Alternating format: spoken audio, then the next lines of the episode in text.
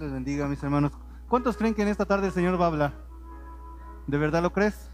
A ver, vamos a buscar en nuestras Biblias. En el Evangelio de Lucas. Recuerda que el domingo por la tarde estamos analizando tanto encuentros con Jesús como las parábolas de Jesús. Amén. Y el día de hoy nos toca un encuentro. Un encuentro que Jesús tuvo con tres personas. Hemos estado hablando de cuando Jesús se encuentra con, con Saqueo, cuando se encontró con el Gadareno, cuando se encontró con Nicodemo, cuando se encontró con la Samaritana. Pero hoy se va a encontrar con tres personas. Con tres personas. Lucas 9, versículos 21 al 27. ¿Lo tienen?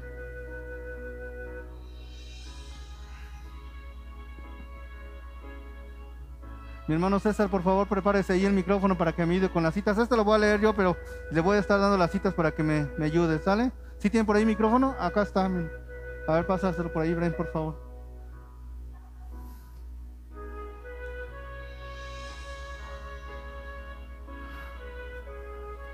Lucas capítulo 9, vamos a leer de los versos 21 al 27 primero, amén.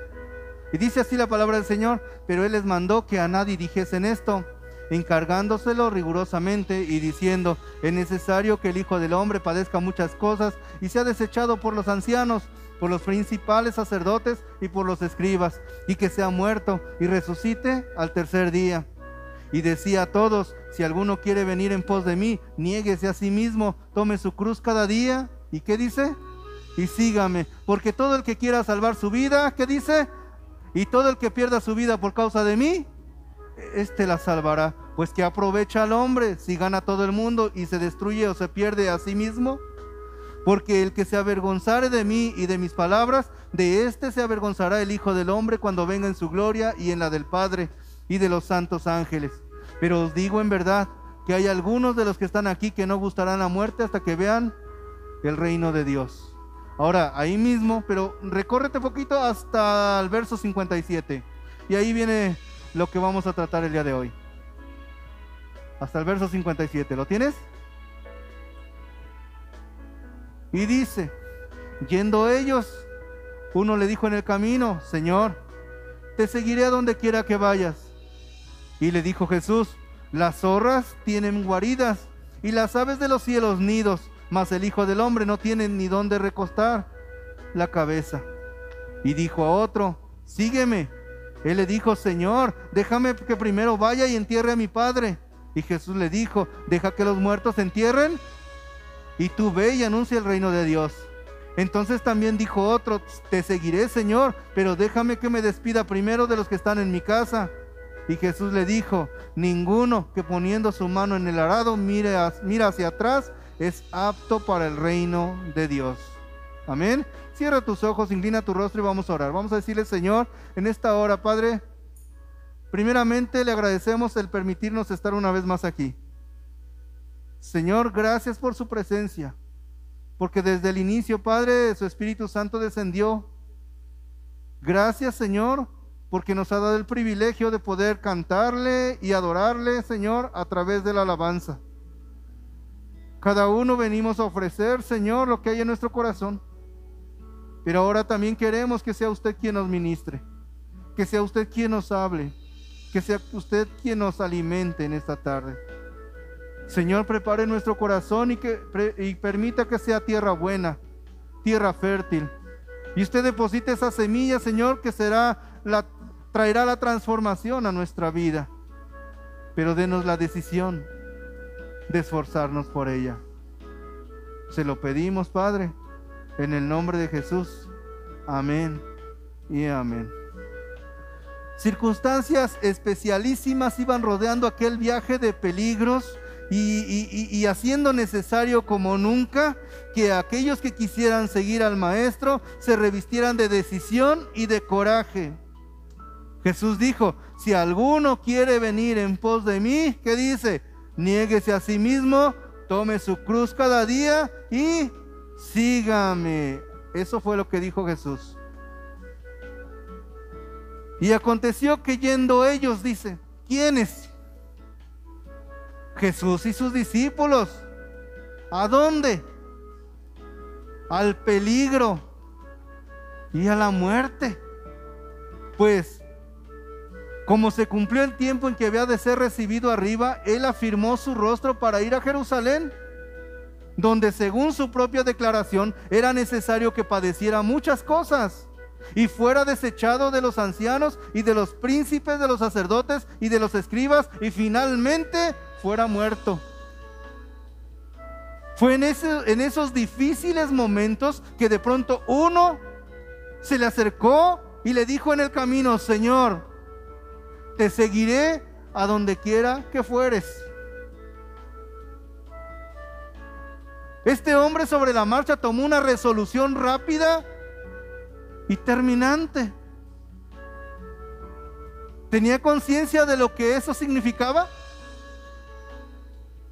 ¿Cuántos muchas veces hacemos esa clase de determinaciones? Decíamos en la mañana, ¿cuántos pactos hemos hecho? ¿A qué nos hemos este, comprometido? ¿Y qué ha pasado? Porque muchas de las veces esos compromisos son a raíz de algo momentáneo, de algo, eh, eh, ¿cómo les dijera? Emocional. Algo que por emoción, que quizás el servicio estuvo, no sé, o, algo pasó y de pronto yo, yo, también, yo también. Y a la mera hora, ¿qué pasa? Al día, a la semana siguiente, ¿qué sucede? Al mes siguiente, ¿qué sucede?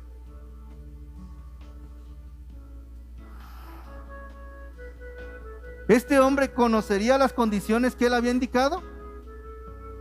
Si era así, su decisión entonces, además de rápida, fue arriesgada. ¿Sabes?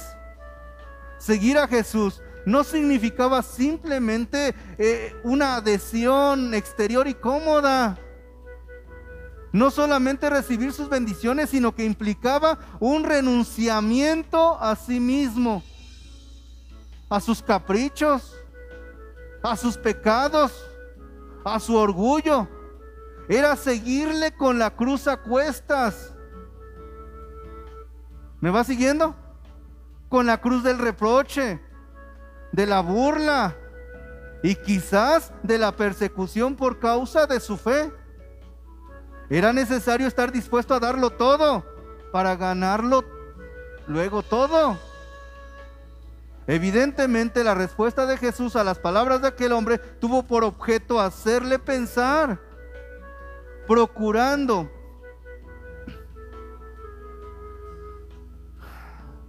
que no diera un paso tan importante sin medir las consecuencias.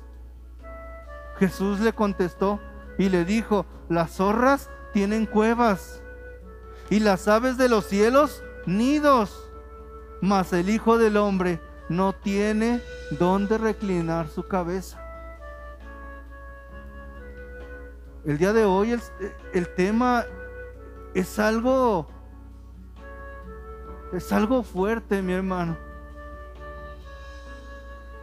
Jesús le dijo a este hombre, piénsalo, piénsalo. Quiso expresarle con esas palabras el maestro, piensa que el camino por el cual voy no es de comodidades temporales. Piensa que quizás tú mismo tendrás que dejar muchas cosas para seguirme. Piensa que el discípulo no es más que su maestro. ¿Cuántos saben esto? ¿Cuántos saben que el discípulo no es más que el maestro? ¿De verdad lo saben? Bueno, de ahí partimos. De ahí partimos la enseñanza de esta tarde. Piensa si tu resolución no nace de un mero entusiasmo de heroísmo fugaz y exterior en el cual no participa la idea de la negación y del sacrificio. Piensa y luego que lo hayas comprendido, bienvenida tu decidida resolución. Sígueme. Si pones en ello toda tu alma, si de veras confías en mí de corazón, no hay temeridad infundada. Hazlo. Siguió caminando Jesús. Hasta aquí, ¿quién va siguiendo la historia? Y Jesús se encuentra luego frente a otro hombre. tomando él la iniciativa. Fíjate, fue Jesús ahora quien toma la iniciativa y le dice, sígueme. Al anterior parece más bien como si lo detuviera, ¿sí o no? Y a este segundo es Jesús quien lo incita. Jamás forzó Jesús a nadie para que le siguiera. El ejemplo anterior lo demuestra. El hombre debe sentir la necesidad de hacerlo y tomar la iniciativa por su propia cuenta. Por eso es que es muy probable que el maestro vio a este hombre en condiciones y con deseos de ir en pos de él, pero que por su carácter a lo mejor no sé, tímido e irresoluto, había llegado a ser excesivamente cauteloso en tomar una decisión final. Quizás Jesús lo vio como que quería y no quería y no se animaba. Entonces trató así de ayudarle a vencer esa vacilación que le impedía hacer lo que su corazón le dictaba, queriendo, queriéndole decir, sígueme, sígueme sin temor, sin dudas, pues yo te sostendré. Fue entonces cuando ese hombre expuso el motivo especial de su indecisión. ¿Cuál fue? Señor, déjame que primero vaya y entierre a mi padre. Eso fue lo que dijo, ¿sí o no? Aquella objeción, la de un padre que hay que sepultar, parecía ser suficiente fuerte para postergar su decisión. No dijo a Jesús que no la tomaría. Todo lo contrario, sí Señor, yo te necesito, yo te amo, yo quiero seguirte, pero justamente ahora, ay, qué momento, eh, eh, déjame que primero cumpla con mi deber frente a la muerte de mi padre y después te seguiré. ¿Me va siguiendo, sí o no?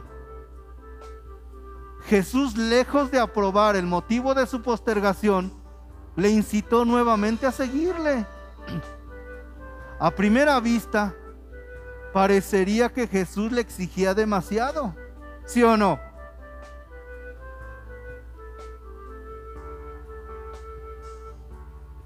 Deja a los muertos que entierren a sus muertos.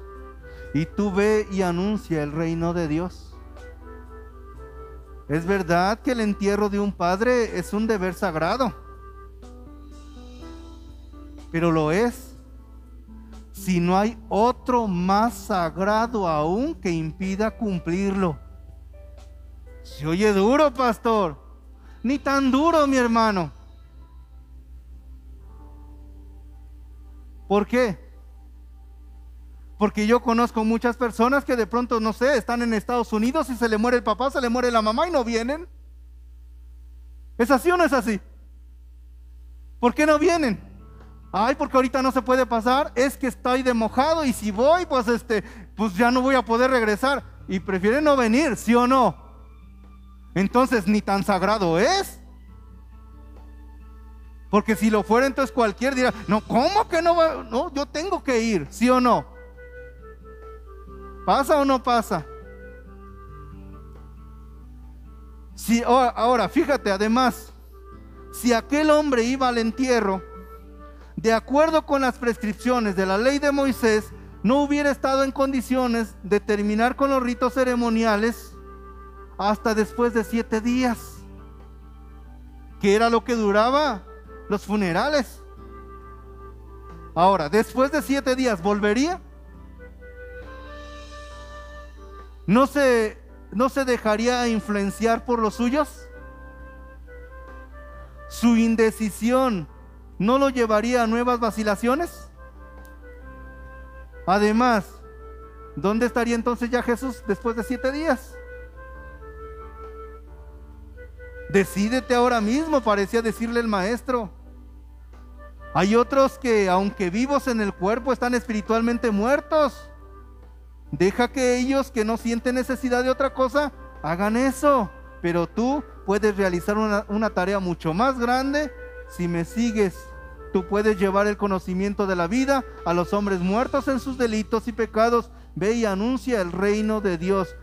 Sublime y sin igual tarea, mi hermano. Finalmente, Ya vimos dos. Y finalmente un tercer caso presente el Evangelio. Es el de un seguidor decidido, pero condicionalmente. Entonces también le dice otro, te seguiré, Señor, mas déjame que me despida primero de los que están en mi casa. Este hombre como el primero toma por su cuenta la resolución de seguir a Jesús y le comunica que se dispone a hacerlo, pero lo mismo que el segundo, contemporiza poniendo una condición, una condición previa, te seguiré Señor, estoy dispuesto a hacerlo, pero déjame que primero me despida. Jesús no lo detiene como al primero pues no peca de temeridad y, reflexiva, pero tampoco lo empuja como al segundo, pues no es una indecisión lo que manifiesta. Lo que hace es invitarle a terminar con ese dualismo. ¿Me va siguiendo? Que le lleva por un lado a desear seguirle, dejándolo todo, pero por el otro a permanecer apegado a aquello que hasta entonces había llenado su vida. Y Jesús le dijo, ninguno que poniendo la mano en el, arado mira atrás es apto para el reino de Dios. Hay que hacerlo o no hacerlo. Nada de términos medios. Es necesario decidirse real y definitivamente por una cosa o por la otra. Por Cristo o por el mundo por el vicio o por la virtud, por la luz o por las tinieblas, por la fe o por la incredulidad, por la vida o por la muerte, o aún como en el caso del relato entre sentimientos nobles, pero egoístamente absorbentes y el amor de Dios que lleva al servicio de los otros. Nadie puede servir a dos señores, porque amará a uno y aborrecerá al otro. Resumamos lo dicho. Jesús llama al hombre para que lo siga con el objeto de salvarle, de cambiar su vida, de utilizarle para el reino de Dios en la tierra. Le llama porque le ama y quiere su bien. Ahora bien, nosotros necesitamos seguirle seguirle decidida pero conscientemente y seguirle sin temores ni dudas. Aunque haya dificultades en el camino, seguirles sin condiciones previas. Para aquellos que así lo hagan, están sus palabras. Yo soy la luz del mundo y el que me sigue no andará en tinieblas, mas tendrá la luz de la vida. Pero sabes, ahora viene lo bueno. ¿Cuántos quieren seguir a la luz del mundo? Jesús dijo, yo soy la luz del mundo. ¿Quién, ¿Cuántos quieren seguirle a Él?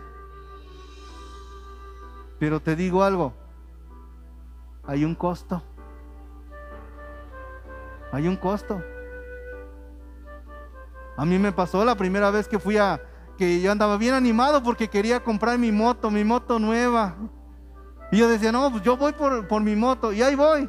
Fuimos a, a, Moroleón y eh, ahí la vi, dije, esta es mía. Pero de pronto volteé y vi la otra. Dije, no, yo quiero esa.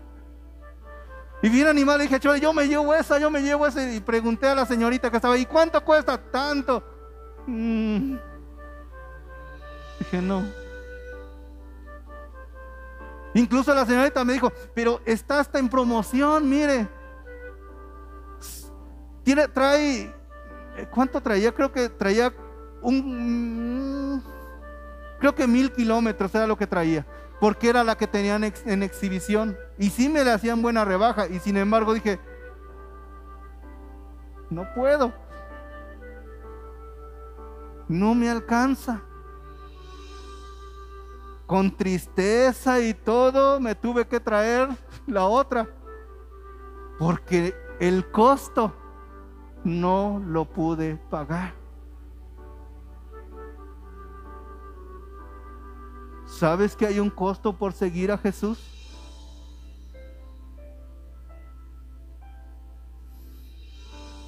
Hay un costo que pagar para seguirle y para ser su discípulo.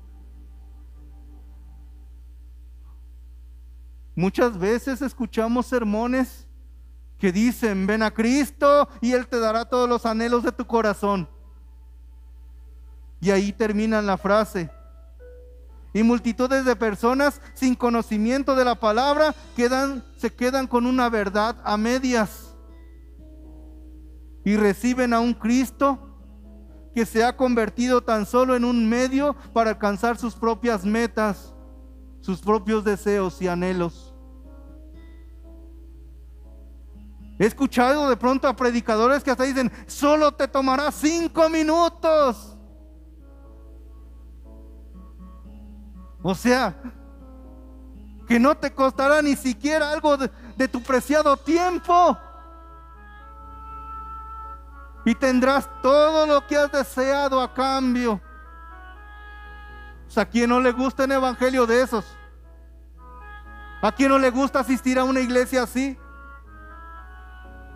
Hay un falso evangelio, ¿sabes? Denominado el evangelio de la prosperidad, que vende esta idea.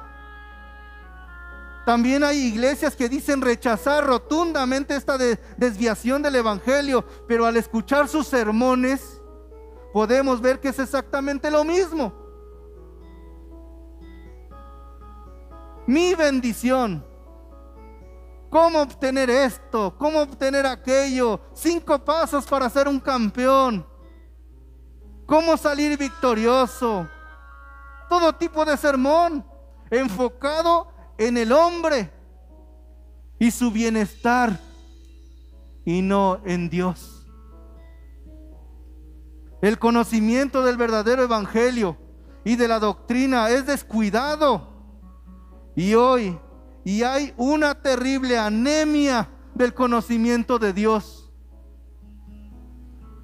Te podrán citar, no sé, tres mil promesas de Dios para ti, sacando muchas de contexto, pero no tienen ni idea de los atributos de Dios.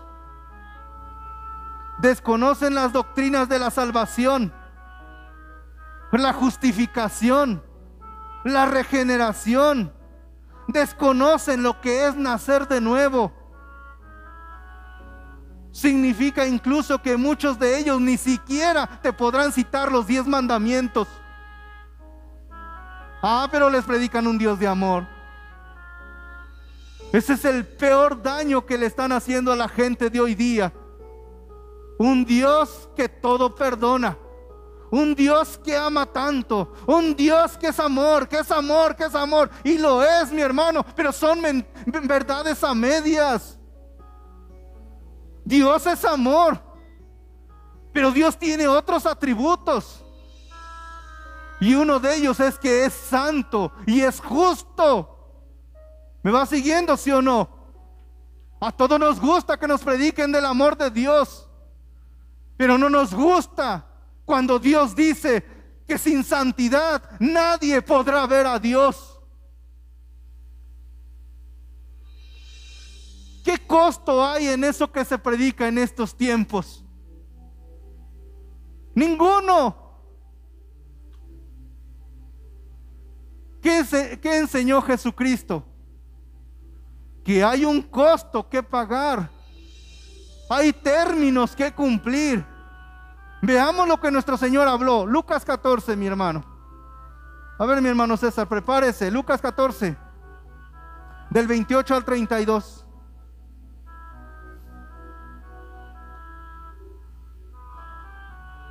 Listo, mi hermano.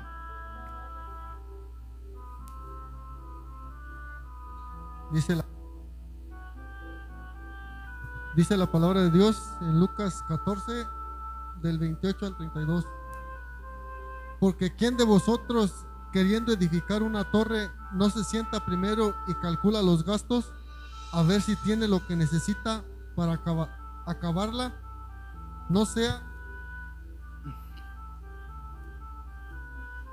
no sea que después haya puesto el cimiento y no pueda acabarla.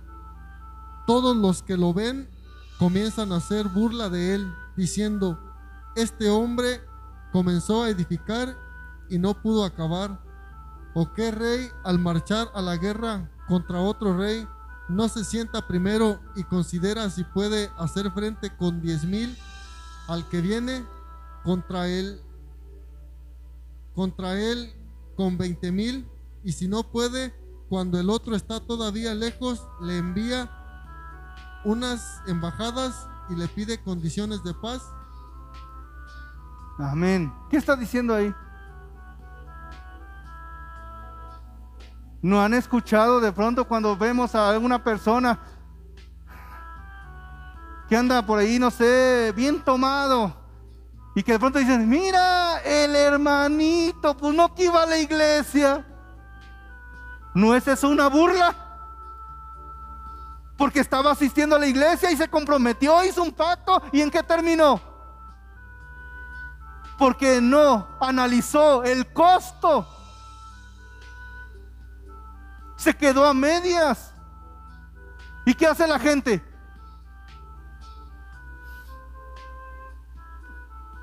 ¿Es cierto lo que dice la escritura, sí o no? Jesús utilizó un ejemplo muy claro. Si te propones edificar una torre, o si el día de hoy decides empezar a construir tu casa, lo lógico sería que primero te sientes ¿Para qué? Hacer cuentas. ¿Cuánto me va a costar? Una vez determinado el costo, te vas a preguntar, ¿me alcanza? ¿Sí o no? Y según tu respuesta decidirás si el presupuesto está dentro de lo que estás dispuesto a pagar, procederás con la construcción.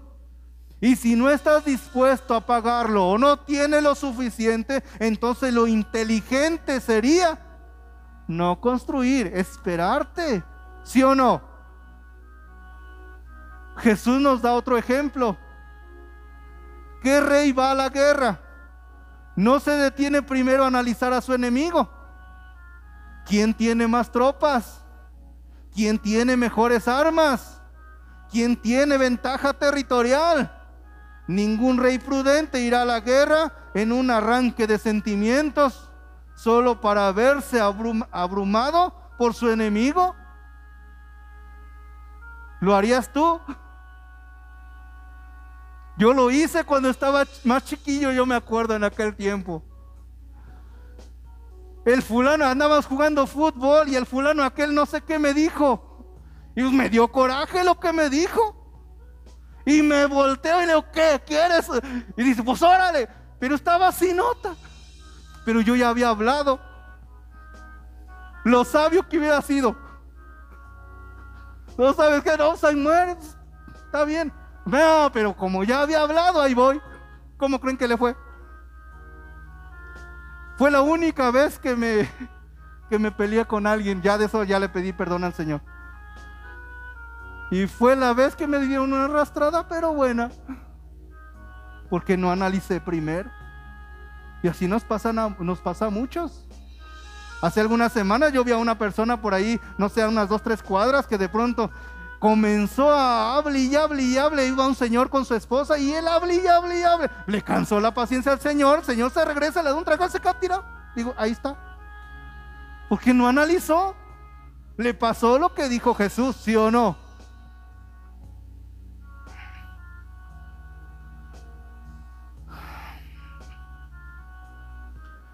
El Señor nos pone en esa situación. Imagínate que pones el fundamento y que tienes los cimientos de tu casa solo para darte cuenta de que no puedes terminarla. Ciertamente, serías la burla de los demás. Y el primero, yo me imagino que sería el maestro que ocupes. Pues sería el primero.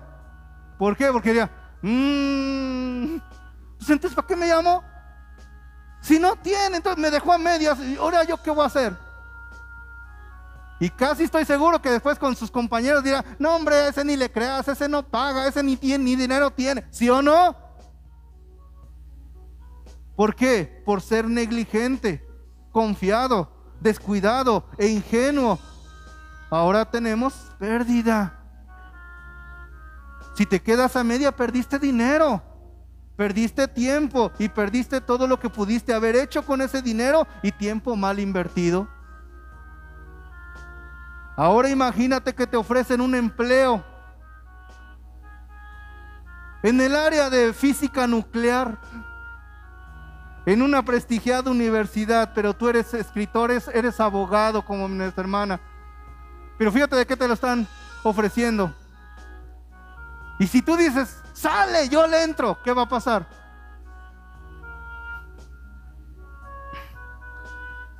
Puedes aventurarte y aceptar.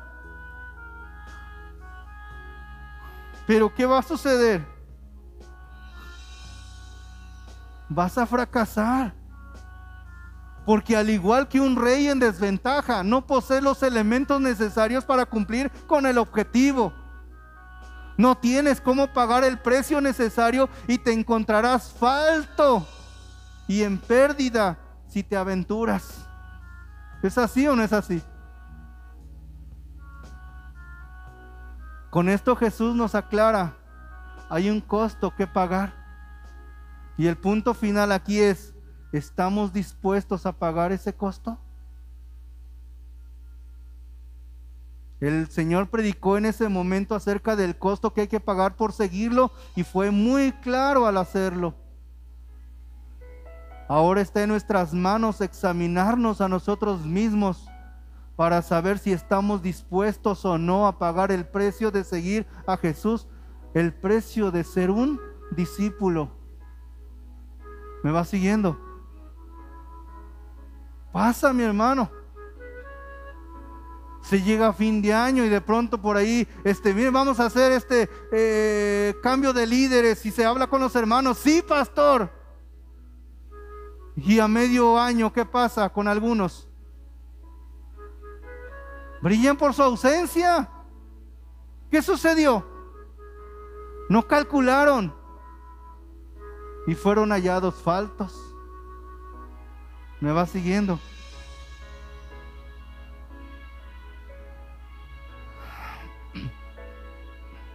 Hay precios, mi hermano. Para poder seguir a Jesús y ser su discípulo hay un costo. ¿Quieres saber cuáles son? El primero, número uno, ceder el podio. ¿Qué significa? Lucas 14, 25.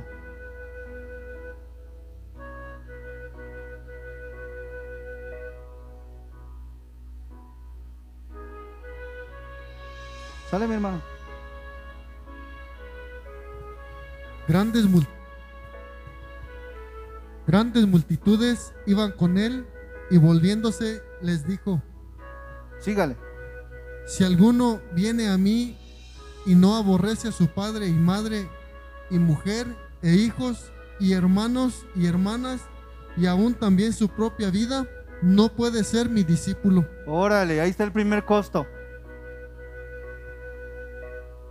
Mateo 10, 37.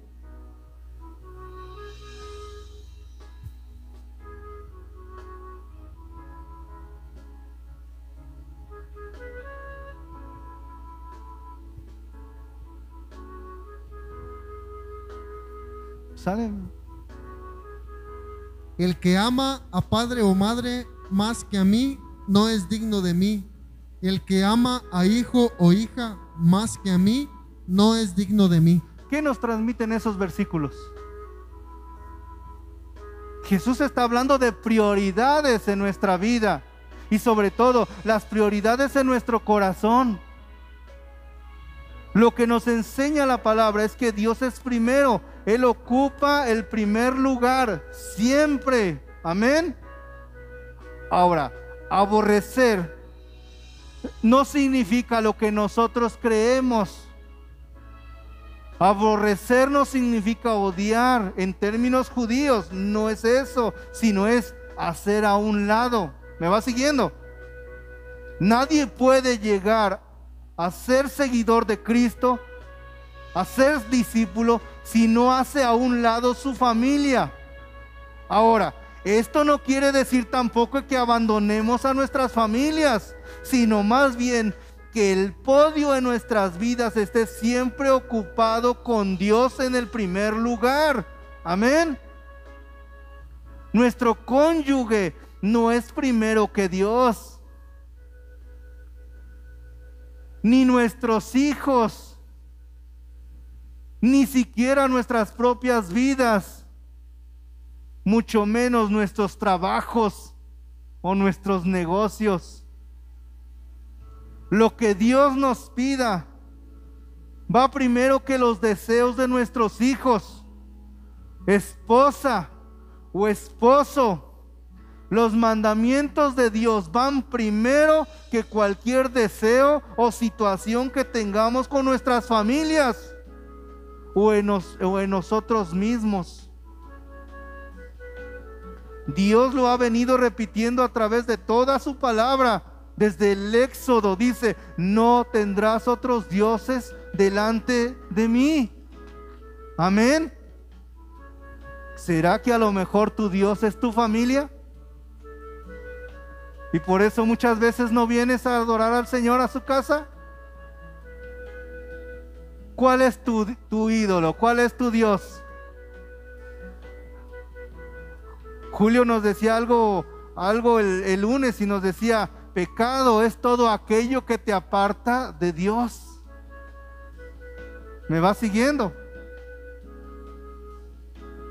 Ciertamente cuando eliges servir primero a un familiar o a ti mismo por encima de lo que Dios nos manda, estamos sirviendo a un Dios falso que estamos poniendo delante del Dios verdadero.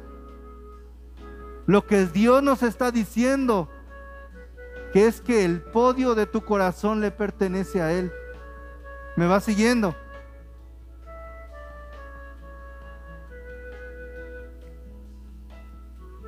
Mateo 22, 36, mi hermano. 36 al 39.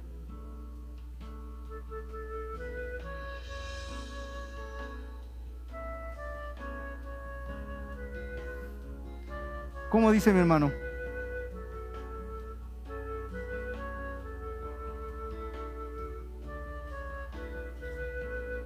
Sí. Maestro, ¿cuál es el gran mandamiento en la ley? Jesús le dijo, amarás al Señor tu Dios con todo tu corazón, con toda tu alma y con toda tu mente.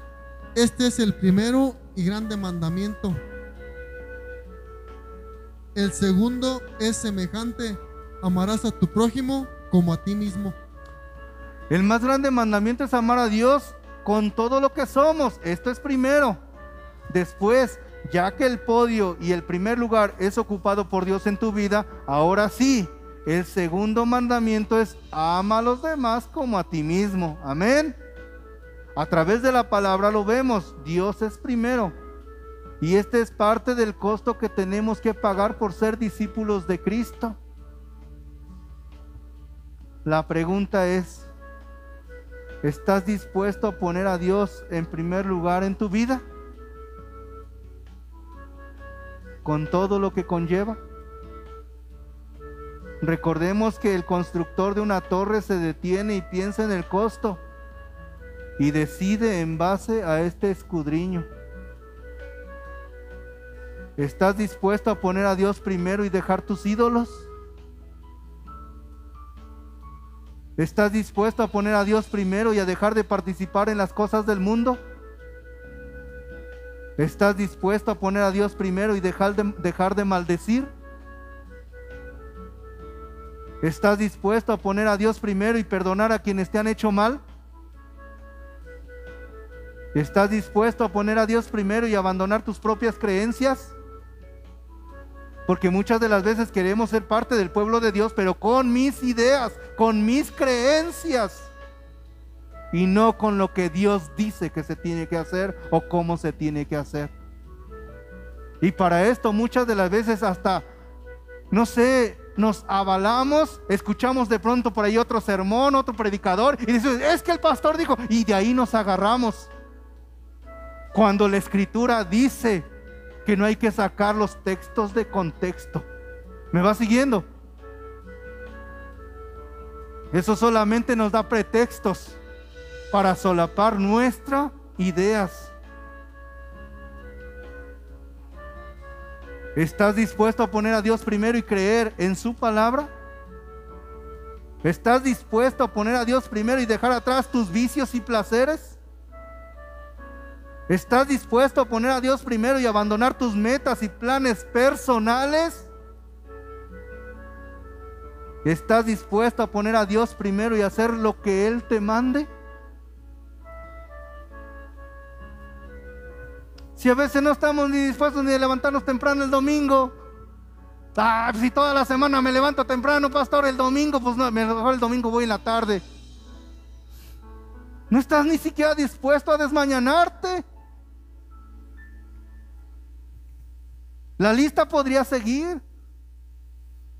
Lo podemos resumir ¿estás dispuesto a hacer todo lo que la palabra de Dios te mande hacer, dejar de hacer, cambiar o abandonar?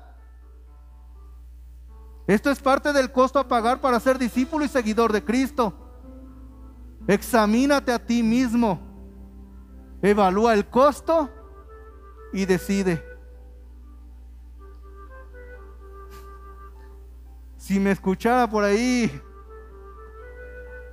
mi pastora decía, no prediques eso, se te va a quedar la iglesia sola.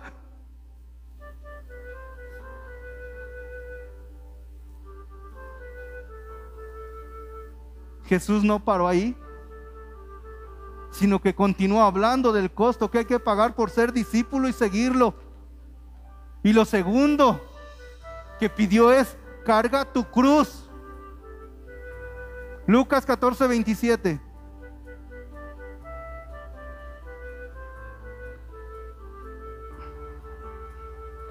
¿Lo tienen, mi hermano?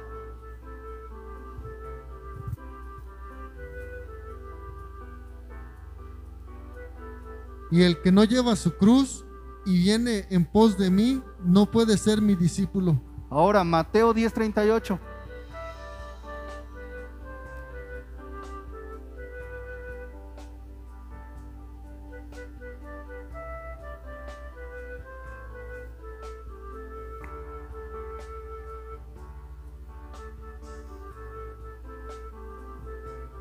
Y el que no toma su cruz y sigue en pos de mí, no es digno de mí. Amén.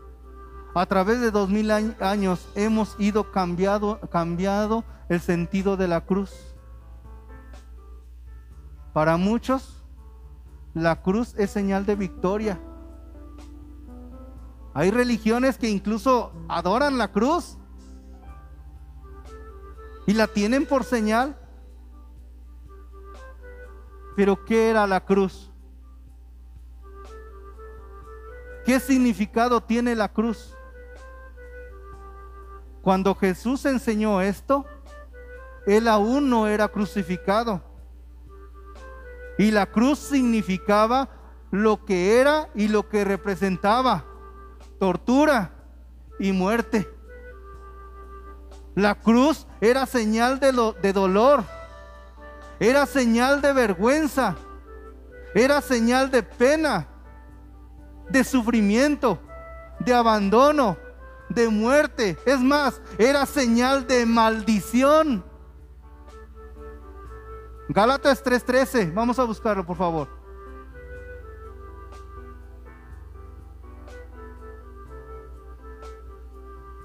Tres trece.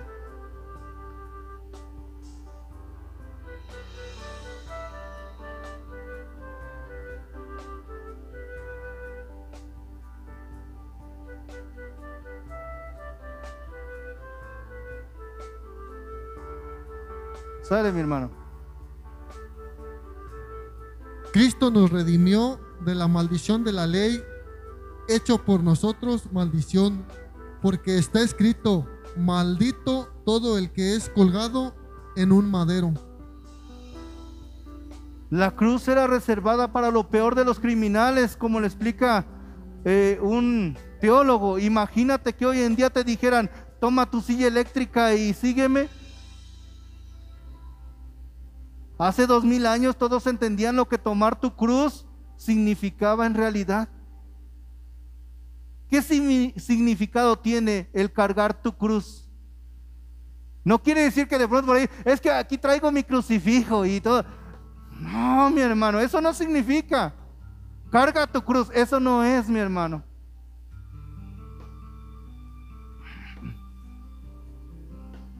El siguiente versículo lo deja más en claro, Mateo 16, 24.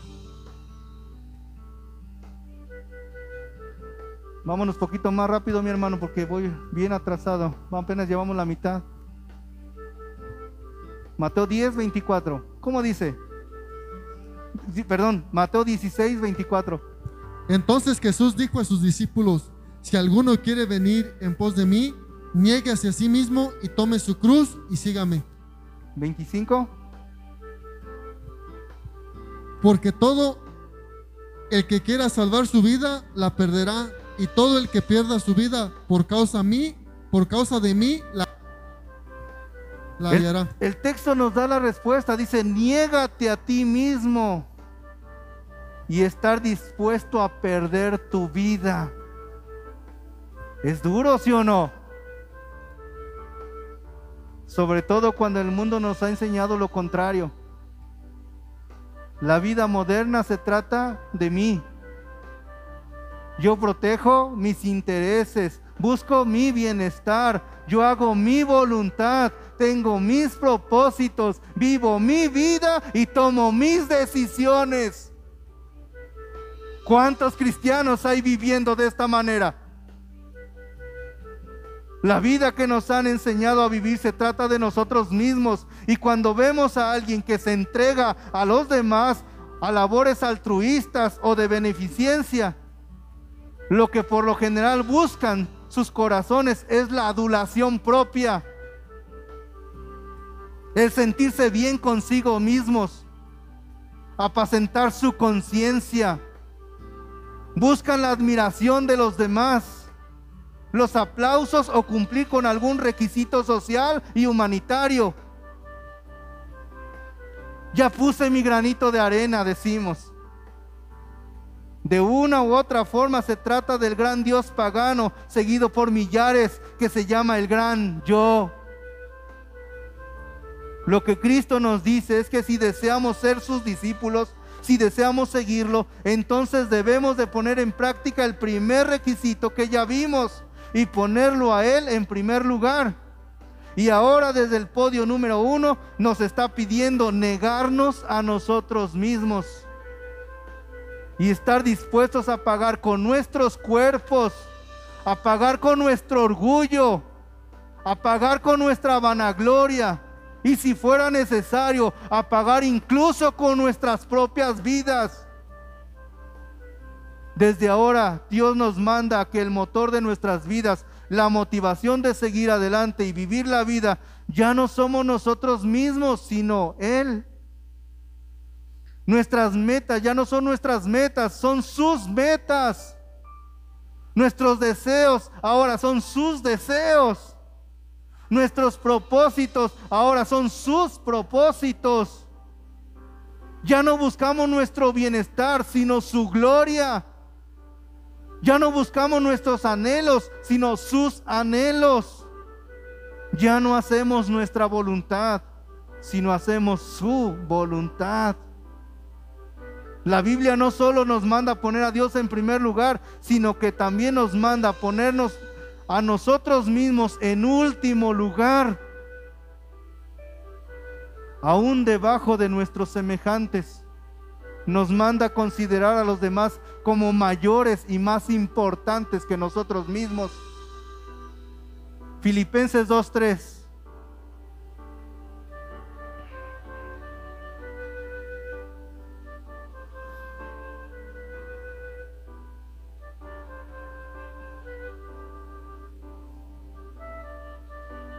¿Cómo dice mi hermano?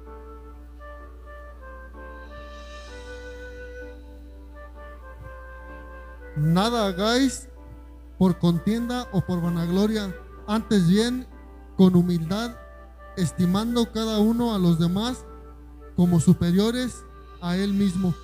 Amén.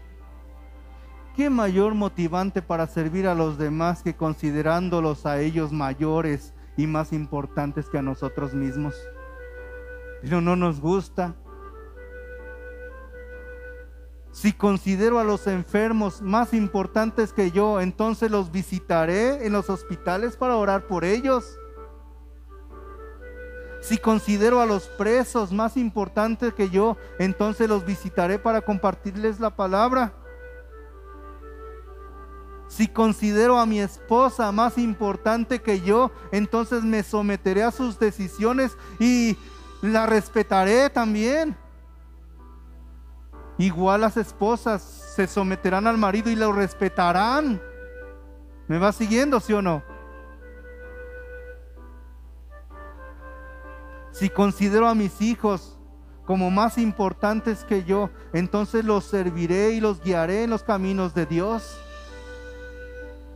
De esta manera negamos nuestros intereses personales y negamos nuestros propios deseos y somos preparados para servir a Dios y a los demás.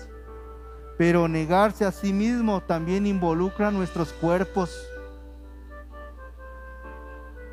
Puede llegar la ocasión en la que buscando cumplir la voluntad de Dios, nuestros cuerpos puedan llegar a ser azotados, golpeados, podemos ser perseguidos, aprendidos, podemos sufrir acosos, burlas, Ay, pastores, que si viera cómo me tratan porque soy cristiano. Y podemos ser apedreados e incluso podemos perder nuestras propias vidas. ¿Estás dispuesto a cargar tu cruz y ser crucificado en ella? Si buscas salvar tu propia vida, ¿qué crees? La vas a perder. Pero si estás dispuesto a perder tu vida por causa de seguir a Jesús, entonces hallarás vida eterna. ¿Quién dice amén? Pablo es un ejemplo. Él supo cargar su cruz. 1 Corintios 11, 22 al 30. Se las leo yo. 1 Corintios 11, 22 al 30 dice, ¿son ellos hebreos? Yo también. ¿Son israelitas? Yo también. ¿Son descendientes de Abraham? Yo también. ¿Son servidores de Cristo? Hablo como si fuera como si hubiera perdido el juicio, yo más. En muchos más trabajos, en muchas más cárceles, en azotes, un sinnúmero de veces, a menudo en peligros de muerte. Cinco veces he recibido de los judíos 39 azotes. Tres veces he sido golpeado con varas. Una vez fui apedreado. Tres veces naufragué y he pasado una noche y un día en lo profundo, con frecuencia en viajes en peligros de ríos, peligros de salteadores, peligros de mis compatriotas, peligros de los gentiles, peligros en la ciudad, peligros en el desierto, peligros en el mar, peligros con los falsos hermanos. Ándale hasta eso.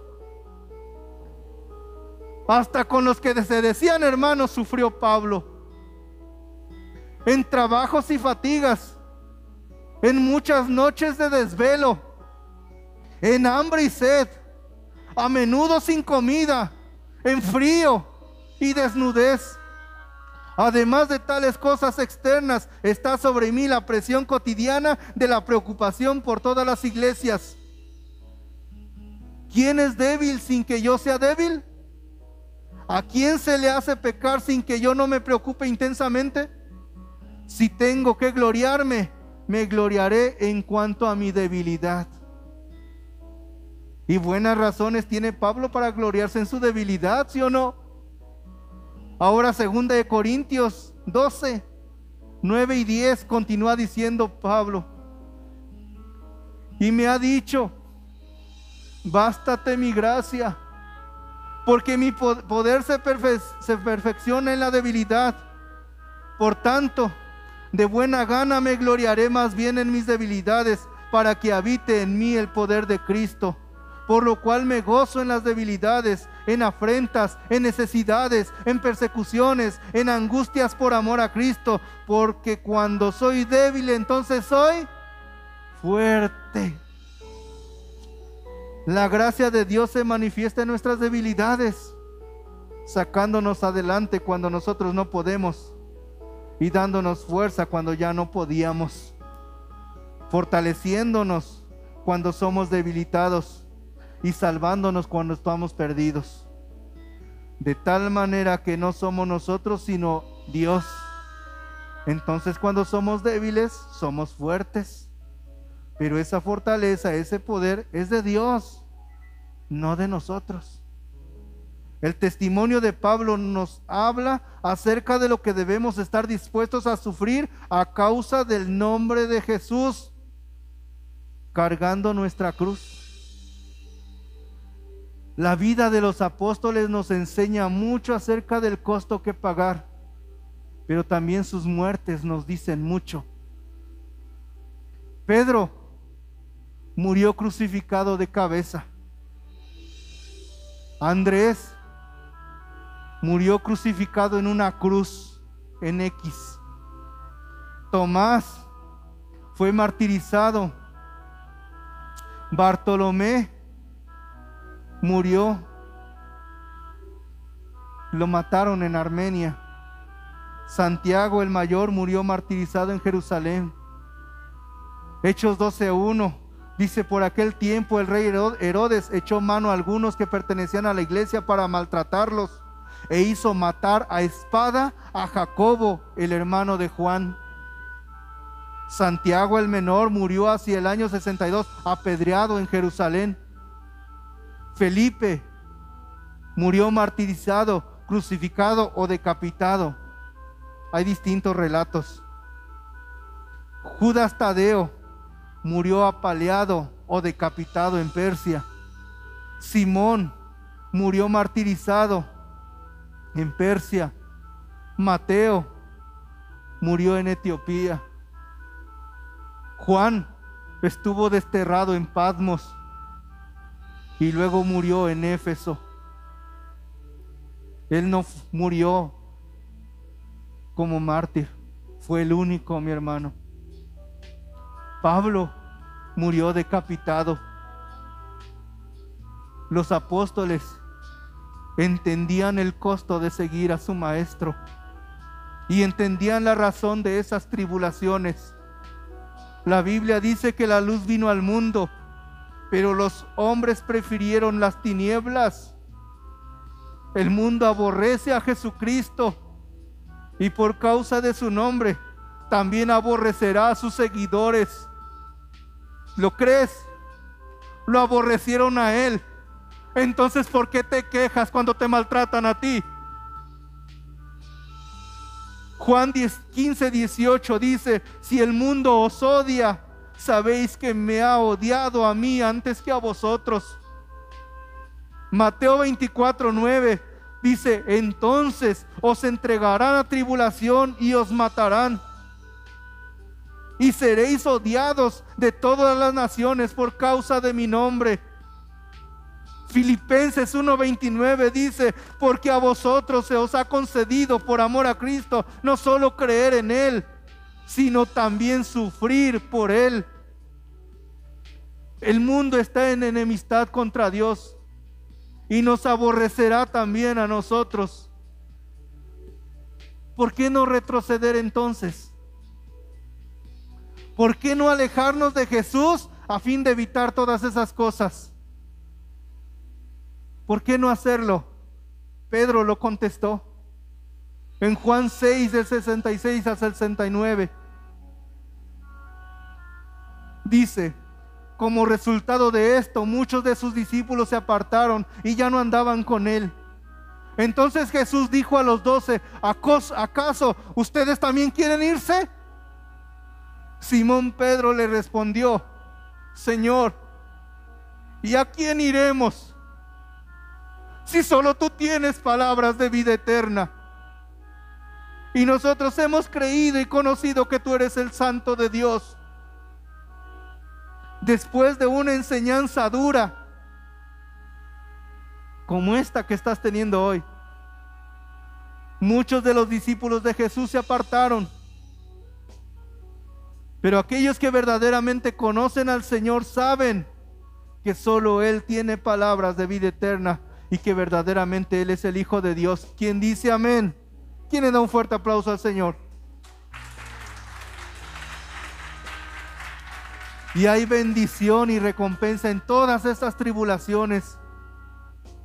La palabra nos enseña que sí somos hijos de Dios. Amén. Romanos 8, del 35 al 39.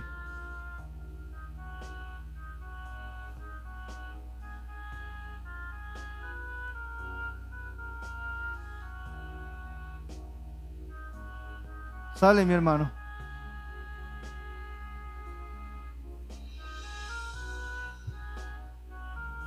¿Quién nos separará del amor de Cristo? ¿Tribulación o angustia o persecución o hambre o desnudez o peligro o espada? Como está escrito, por causa de por causa de ti somos muertos todo el tiempo, somos contados como ovejas al matadero. Antes en todas estas cosas somos más que vencedores por medio de aquel que nos amó, por lo cual estoy seguro de que ni la muerte, ni la vida, ni ángeles, ni principados, ni potestades, ni lo presente, ni lo porvenir, ni lo alto, ni lo profundo, ni ninguna otra cosa creada nos podrá separar del amor de Dios que es en Cristo Jesús, Señor nuestro. ¿Estás dispuesto a, pagar tu, a, a cargar tu cruz? ¿Estás dispuesto a negarte a ti mismo? ¿Estás dispuesto a perder tu vida por, para encontrarla en Él? ¿Estás dispuesto a pagar el precio? ¿Estás dispuesto a negarte a ti mismo a fin de que puedas decir, como dije, dijeron hace ratito, más ya no vivo yo, más ahora vive Cristo en mí? Gálatas 2.20. Con Cristo he sido crucificado. Y ya no soy yo el que vive, sino que Cristo vive en mí. Y la vida que ahora vivo en la carne, la vivo por fe en el Hijo de Dios, el cual me amó y se entregó a sí mismo por mí. Tercera cosa que es necesaria hacer, renunciar a todas las cosas. Lucas 14, 33.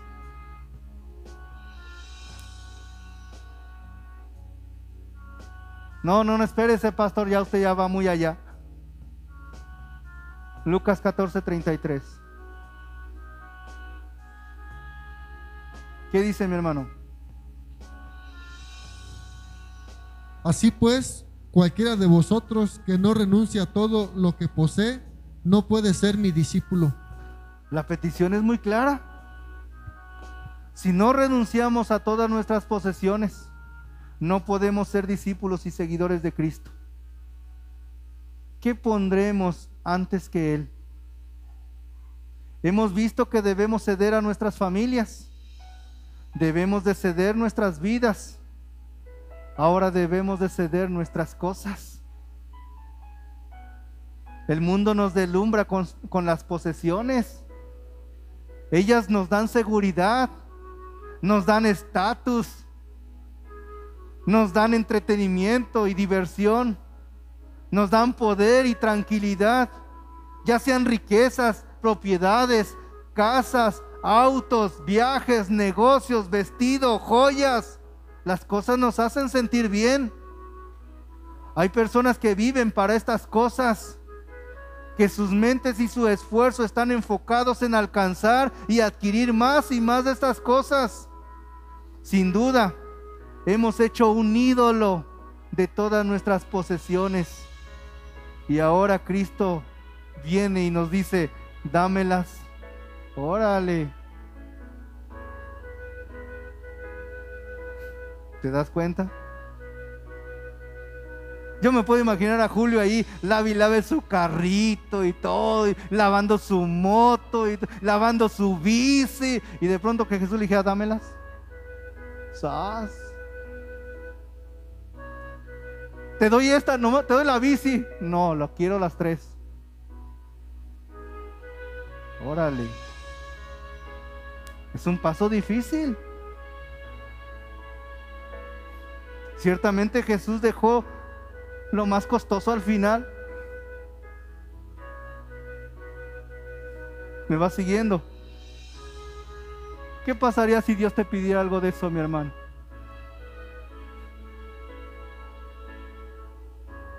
¿Te das cuenta? Si no eres capaz de ceder tu camita,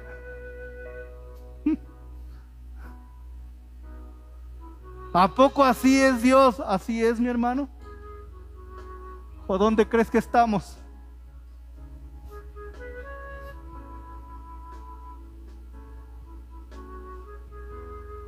Dios me la pidió tres veces. Y las dos primeras dije no.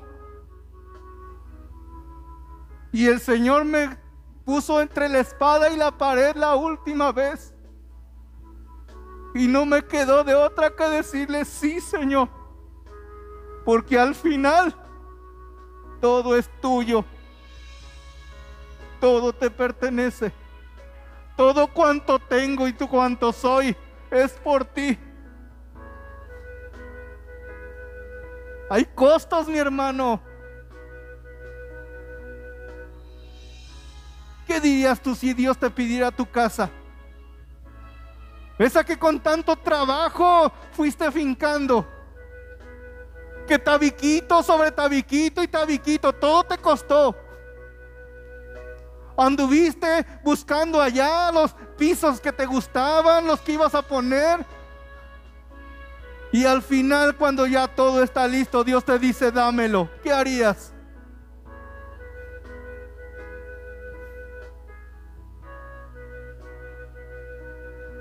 Pero pues queremos que nos prediquen a un Dios que nos da, no a un Dios que nos quita.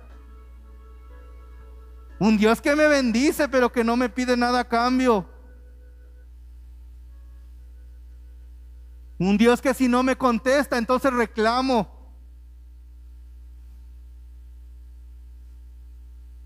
¿Te pidió tu carro no te pidió Julio? Y ya se lo había dicho tiempo antes.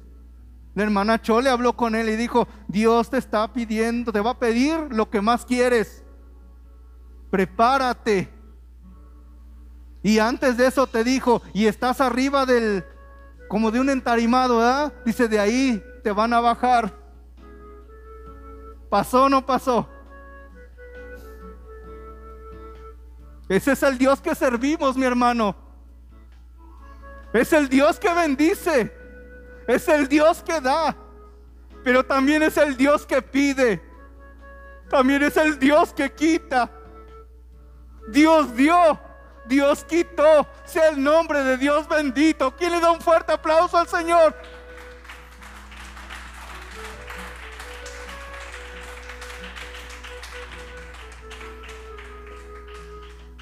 ¿Estás dispuesto a darle a Jesús la posesión de todas tus cosas? Esto implica que, que es Jesús el que tiene la última decisión sobre tus posesiones. Esto implica que Jesús puede pedirte dejarlo, venderlo, regalarlo, ofrecerlo. La verdad es que no importaría lo que Cristo te pida. Porque en realidad todo le pertenece a Él. Y tú te conviertes solo en administrador de esos bienes. Pero quien, es, quien dispone verdaderamente de eso es Jesús. ¿Quién dice amén? Pero si no somos capaces siquiera de darle el diezmo, ¿cómo vamos a darle todo? ¿Te das cuenta?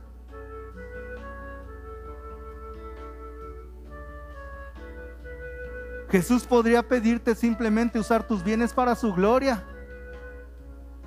para ser de bendición a los demás. para impulsar su obra evangélica.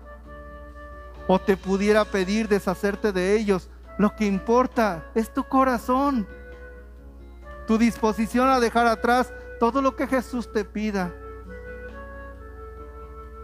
Quinto, el costo total. Hemos visto tres, tres costos, pero la verdad es, una sol, es un solo. Perdón, es el cuarto, llevamos tres, el cuarto. Alguien la parafraseó de esta manera. Dice, debes transferir la propiedad de todo lo que eres y todo lo que tienes a todo lo que Él es. De tal manera que tu vida ya no es tu vida, es ahora su vida. Tu tiempo ya no es tu tiempo, es ahora su tiempo. Tus posesiones ya no son tus posesiones, son ahora sus posesiones. Y tu futuro ya no es tu futuro, es ahora su futuro. Tu tesoro ya no es tu tesoro, es ahora su tesoro. Y habrás transferido todo lo que tienes y todo lo que eres a todo lo que Él es. Es llegar al final de ti mismo, al fin de ti mismo y confiar todo lo que eres y todo lo que tienes completamente a Él. Amén. Muchos han sido incapaces de pagar el costo. Muchos se han aventurado a construir su torre solo para darse cuenta que el costo, el costo que les piden es demasiado alto y no están dispuestos a pagarlo. Ahora bien, ¿por qué el costo de seguir a Cristo en estos días no es tan alto como en los tiempos de Cristo? Porque no es igual como antes. Muchas iglesias hoy en día han rebajado, minimizado o simplemente distorsionado el costo de ser un discípulo verdadero. Hemos buscado las respuestas en el humanismo, la psicología, el misticismo, filosofías, en dogmas y rituales religiosos, pero no queremos ir a la palabra de Dios. ¿Por qué no queremos ir a la palabra de Dios? Porque nos da miedo escuchar la respuesta. Queremos un Dios que podamos controlar. Un evangelio cómodo y fácil de manejar. Un Cristo que se centre en el hombre y sus necesidades.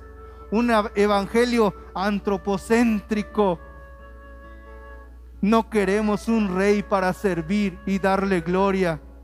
Queremos un siervo que nos anime, que nos mime y nos sirva. Tristemente, esta es la actitud de muchos que se dicen hoy cristianos.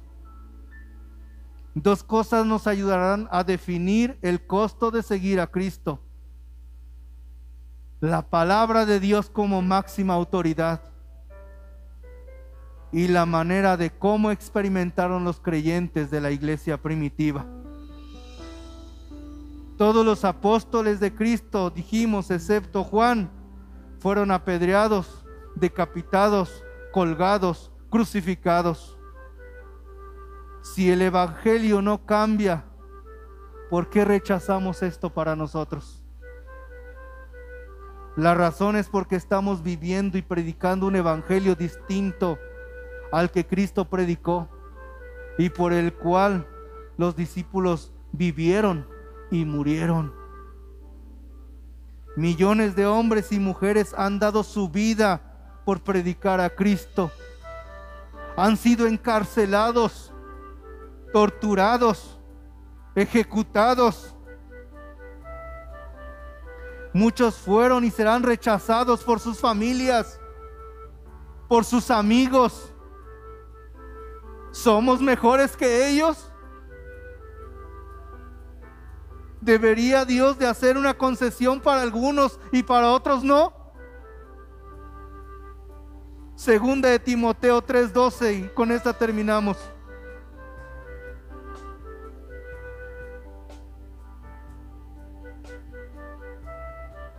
¿Cómo dice mi hermano César? Segunda de Timoteo 3:12.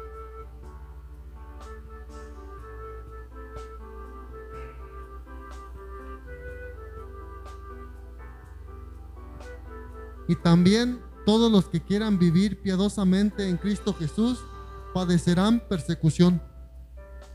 ¿Quieres vivir una vida piadosa? ¿Quién dice amén? Levante su mano quien quiere vivir para Cristo. ¿Vas a sufrir persecución? Tus amigos se van a burlar de ti. Tu familia quizás te va a poner entre la espada y la pared. Y si en el trabajo te quieren quitar la chamba. Y si en el negocio muchos clientes sabiendo que vienes aquí ya dejan de ir. Todo eso lo tiene que pasar un servidor de Cristo, mi hermano. ¿Cuántos clientes no se han ido del negocio, Chole, al saber que somos cristianos, que somos hermanos, que somos aleluyas?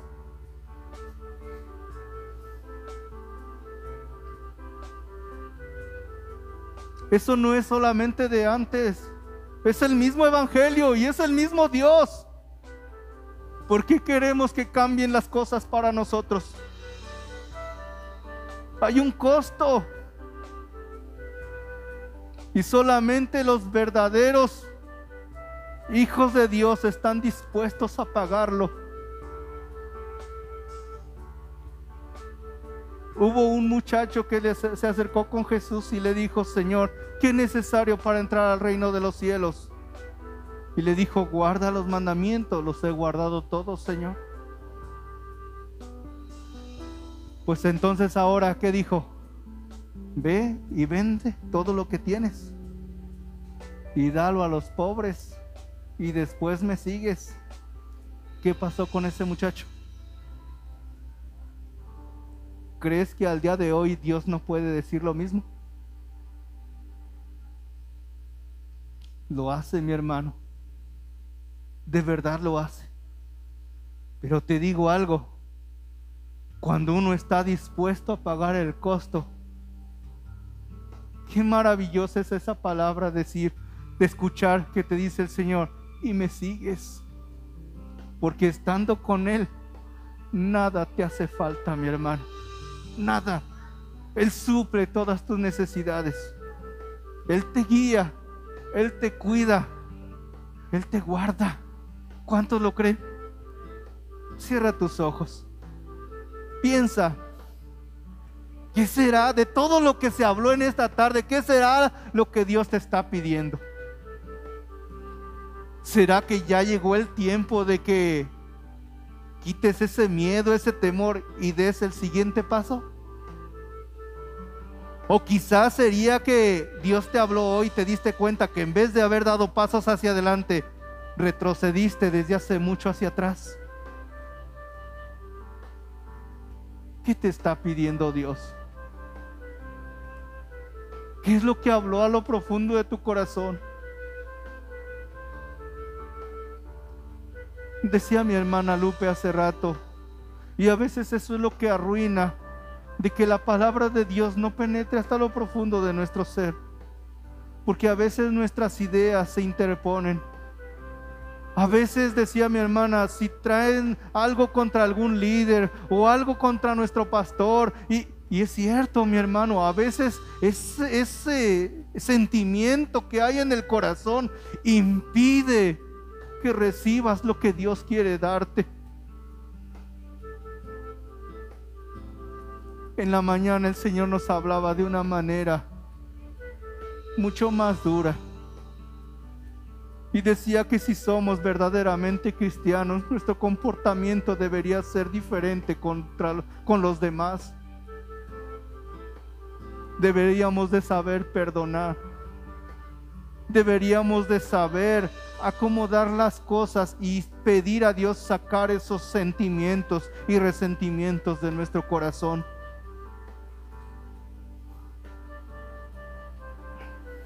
No dejes que esas cosas determinen tu accionar en tu vida cristiana. Llegó el momento de que esta iglesia se disponga a dar el siguiente paso hacia adelante ¿O no te has dado cuenta que hace tiempo nos estancamos y no hemos logrado salir? Y entre que vemos a ver que fulanito está haciendo esto y el fulanito está haciendo lo otro, con razón, ¿por qué no vemos al interior de nuestro corazón? ¿No seré que a lo mejor, no será que a lo mejor yo soy quien no está poniendo lo necesario para que este pueblo crezca?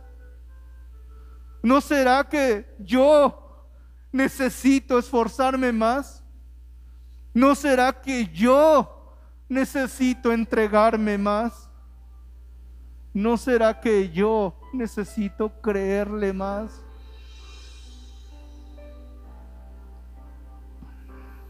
¿Qué te está pidiendo el Señor?